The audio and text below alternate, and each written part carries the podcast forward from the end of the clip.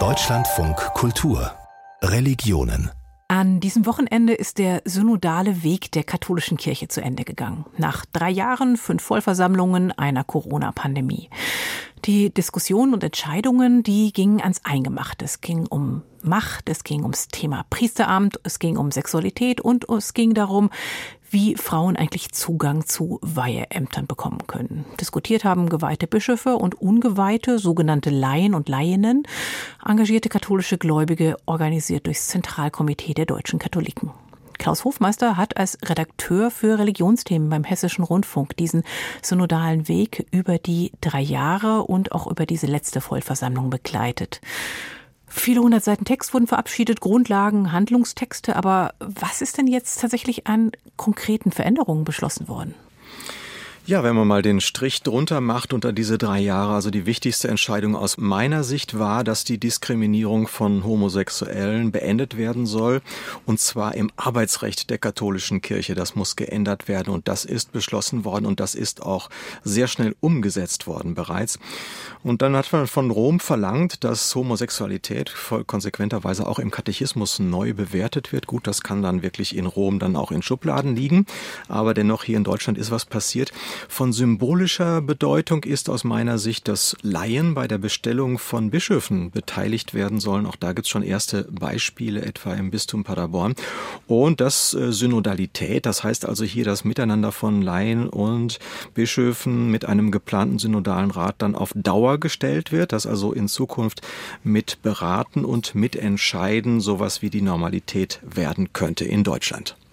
Nun hatte man im Vorfeld ja ganz große Hoffnung an diesen Prozess, dass man also wirklich so die Knackpunkte und die zentralen Streitfragen angehen könnte, also Zölibat, Weiheamt für Frauen, eine andere Sexualmoral. Ist man denn da wirklich weitergekommen? Also ist das jetzt denn doch nach drei Jahren ein fader Kompromiss geworden oder ist da wirklich was Veränderndes, was vielleicht sogar Umstürzendes beschlossen worden?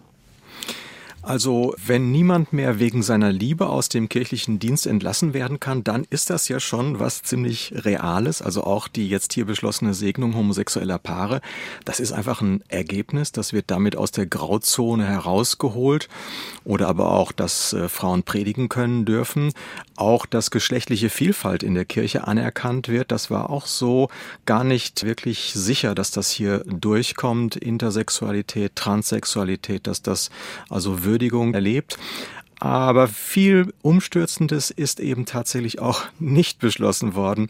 Also eine wirkliche Teilung von Macht und Kontrolle seitens der Bischöfe ist hier nochmal auch vertagt worden. Da ging es um die sogenannten synodalen Räte auf diözesaner Ebene, also die Frage, ob Bischöfe sich da selbst binden und ihre Macht sozusagen auch in die Hände von Gremien geben. Das ist leider nicht durchgekommen. Aber auch zum Beispiel die volle Gleichberechtigung von Frauen, das ist ja eine Forderung, die mit Händen zu greifen ist, also die hier wirklich auch kontinuierlich unterschiedlich formuliert wurde, zum Teil sehr emotional. Am Ende ist es dann nur ein Votum für die Öffnung des Amtes des Diakons, auch für Frauen. Das ist übrig geblieben. Das möge Rom nun prüfen. Naja, und nach Rom geht dann nur ein Argumentationspapier für die Weihe von Frauen zu Priesterinnen. Das soll da irgendwie in den weltkirchlichen Dialog eingebracht werden. Das ist natürlich viel zu wenig, wenn man das vergleicht mit dem, was hier von den Laien ursprünglich mal aufgerufen worden war. Sind diese Laien und Laien damit zu großen Erwartungen in die Diskussion gegangen?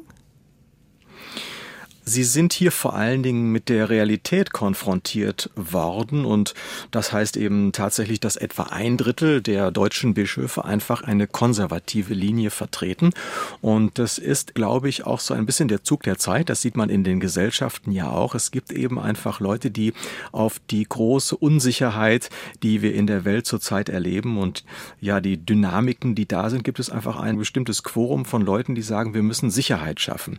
Und da ist eben auch die Kirche ein Hort von Sicherheit, von Orientierung. Da sind eben patriarchale Strukturen. Da sagt einer, wo es lang geht. Alles das, was wir im politischen Raum finden, gibt es eben auch in der Kirche. Und das ist hier auch deutlich geworden. Diese Drittelminderheit von Bischöfen, die wirklich keine fortschrittlichen Sachen wollen, die keine Reformen wollen, die ist einfach mächtig und die haben dann eben auch Rom im Rücken, denn auch dort wird ja diese Politik gefahren. Insofern ist das gar nicht so einfach hier. Auslöser für den synodalen Weg war ja das Entsetzen über den Missbrauchsskandal und vor allen Dingen über die Erkenntnis, dass dieser Missbrauch aus strukturellen Gründen in der katholischen Kirche so groß werden konnte. Also zum Beispiel das Priesteramt und seine fast unbegrenzte Machtfülle. Welche Rolle spielte denn dieses Thema Missbrauch jetzt so zum Abschluss des synodalen Wegs? War das noch im Vordergrund? Ja, es ist nochmal so die Klammer geworden, denn hier wurde noch so ein Präambeltext verabschiedet, der im Grunde alle Texte des synodalen Weges dann noch einmal umschließen soll. Da wurde das nochmal in Erinnerung gerufen. Alle Reformen dienen dazu, Macht zu kontrollieren, Transparenz zu schaffen, Sexualität nicht mehr zu tabuisieren, dass das nicht mehr geschehen kann, was da systemisch in der katholischen Kirche schief gelaufen kann. Und dann gibt es in diesem Text auch noch ein Schuldbekenntnis. Das heißt also, das ist im Blick gewesen von Anfang an und jetzt auch zum Schluss nochmal und ganz konkret. Es gibt ja hier wenig Papiere, die wirklich 100 Prozent Zustimmung gefunden haben. Aber ein Papier, das ganz ganz konkret und detailliert den Umgang mit den Tätern im Priesteramt formuliert und vorschlägt, das hat tatsächlich diesen Zustimmungswert erhalten und das zeigt eben auch, dass ja, dass man einfach entschlossen ist, dass bestimmte Dinge, die jetzt im Moment die ganzen Untersuchungen auch wieder zeigen, was da gewesen ist in den vergangenen Jahrzehnten, dass das nicht mehr passieren soll. Knapp vor dem Abschluss des synodalen Wegs sind etliche Delegierte, vor allem solche, die die konservative und bei diesem Prozess eben die Minderheitsmeinung vertreten, zurückgetreten. Ist das ein Zeichen der Distanzierung von den möglichen Ergebnissen? Ist das vielleicht auch ein Zeichen dafür, dass sich da tatsächlich Lager innerhalb der katholischen Kirche in Deutschland verfestigen?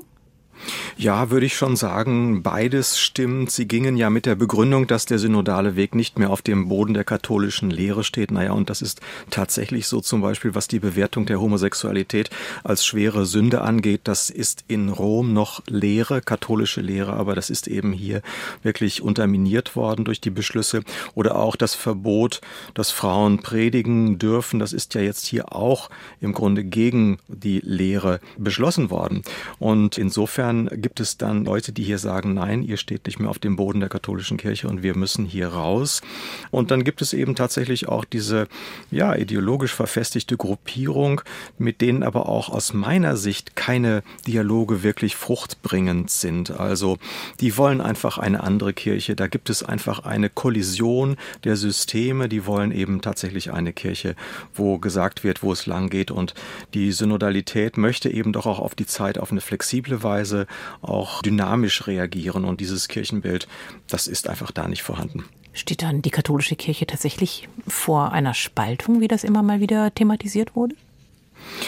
Ja, also ich glaube, dass die Spaltungstendenzen schon da sind. Im Moment, glaube ich, ist es noch zu integrieren. Also wir haben hier eben auch auf dieser Synodalversammlung ja erlebt, wie Bischöfe Veränderungseinträge eingebracht haben, die eigentlich so Spitzenreformvorschläge nochmal auch verwaschen und verwässert haben und wo die Laien dann also sozusagen über Brücken gehen mussten, Kompromissen zustimmen mussten. Und ähm, andererseits haben aber auch die Bischöfe sich dann nochmal ähm, verbindlich gezeigt, indem sie zum Beispiel bei der Segnung von Homosexuellen, da gab es eben sehr, sehr viele Enthaltungen. Wenn die Enthaltungen alle mit Nein gestimmt hätten, dann wäre auch dieses Papier zur Segnung von homosexuellen Paaren nicht durchgekommen. Also es gab Bewegungen von beiden Seiten, also die Blöcke sind noch im Dialog, zumindest hier auf dem synodalen Weg kann man das noch beobachten, aber es gibt eben eindeutige Zeichen der Verfestigung der Blöcke und ich bin wirklich gespannt und auch so ein bisschen unsicher, ob sich die Einheit, die sich hier jetzt nochmal gezeigt hat, ob die sich auch halten lassen wird. Wie geht es denn jetzt weiter? Es sind ja aus diesem synodalen Weg jetzt neue Gremien geboren worden. Also erstmal ein synodaler Ausschuss, dann soll es einen synodalen Rat geben. Kaschiert das die Tatsache, dass die entscheidenden Veränderungen eben in Rom gemacht werden müssen oder kann davon ein echter Impuls ausgehen? Ja, es wird dieses äh, Nachfolgegremium geben, das heißt äh, Synodaler Rat und das wird eben jetzt durch diesen synodalen Ausschuss vorbereitet. Es soll innerhalb von drei Jahren entstehen. Ja, damit ist Synodalität für die deutsche katholische Kirche auf Dauer gestellt worden. Mal gucken, wie das dann letztlich ausgeht, weil Rom sich ja ausdrücklich gegen solche Konstrukte wie den synodalen Rat, der da entstehen soll, gewendet hat. Es ist ein offener Kampf, der da geht und äh, eine Mehrheit von Bischöfen und eine Mehrheit natürlich auch dieser Synodalversammlung will das, möchte gerne diesen Lernprozess auch, diese Suche nach Einheit, die eben immer schwieriger wird, fortsetzen und dass das auch ein Stück kulturprägend wird für diese katholische Kirche, eben dieses monarchische, dass das abgelegt wird und dass die Kirche ein weiblicheres Gesicht kriegt, dass eben auch ja wirklich Doppelspitzen entstehen, dass eben wirklich alles im Dialog und auch in der gemeinsamen Entscheidung verhandelt wird. Das ist im Grunde die Vision.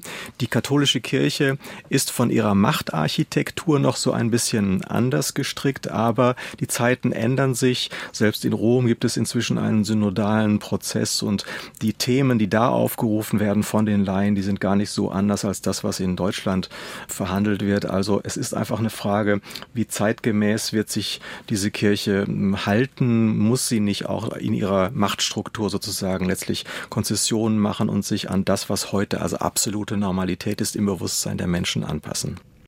Nach dem synodalen Weg ist vor dem synodalen Rat. Das hofft zumindest die katholische Kirche in Deutschland. Man kann gespannt sein, was der Papst und der Vatikan in Rom dazu sagen. Ganz herzlichen Dank an meinen Kollegen Klaus Hofmeister für diese Bilanz des katholischen Reformprojekts. Dankeschön.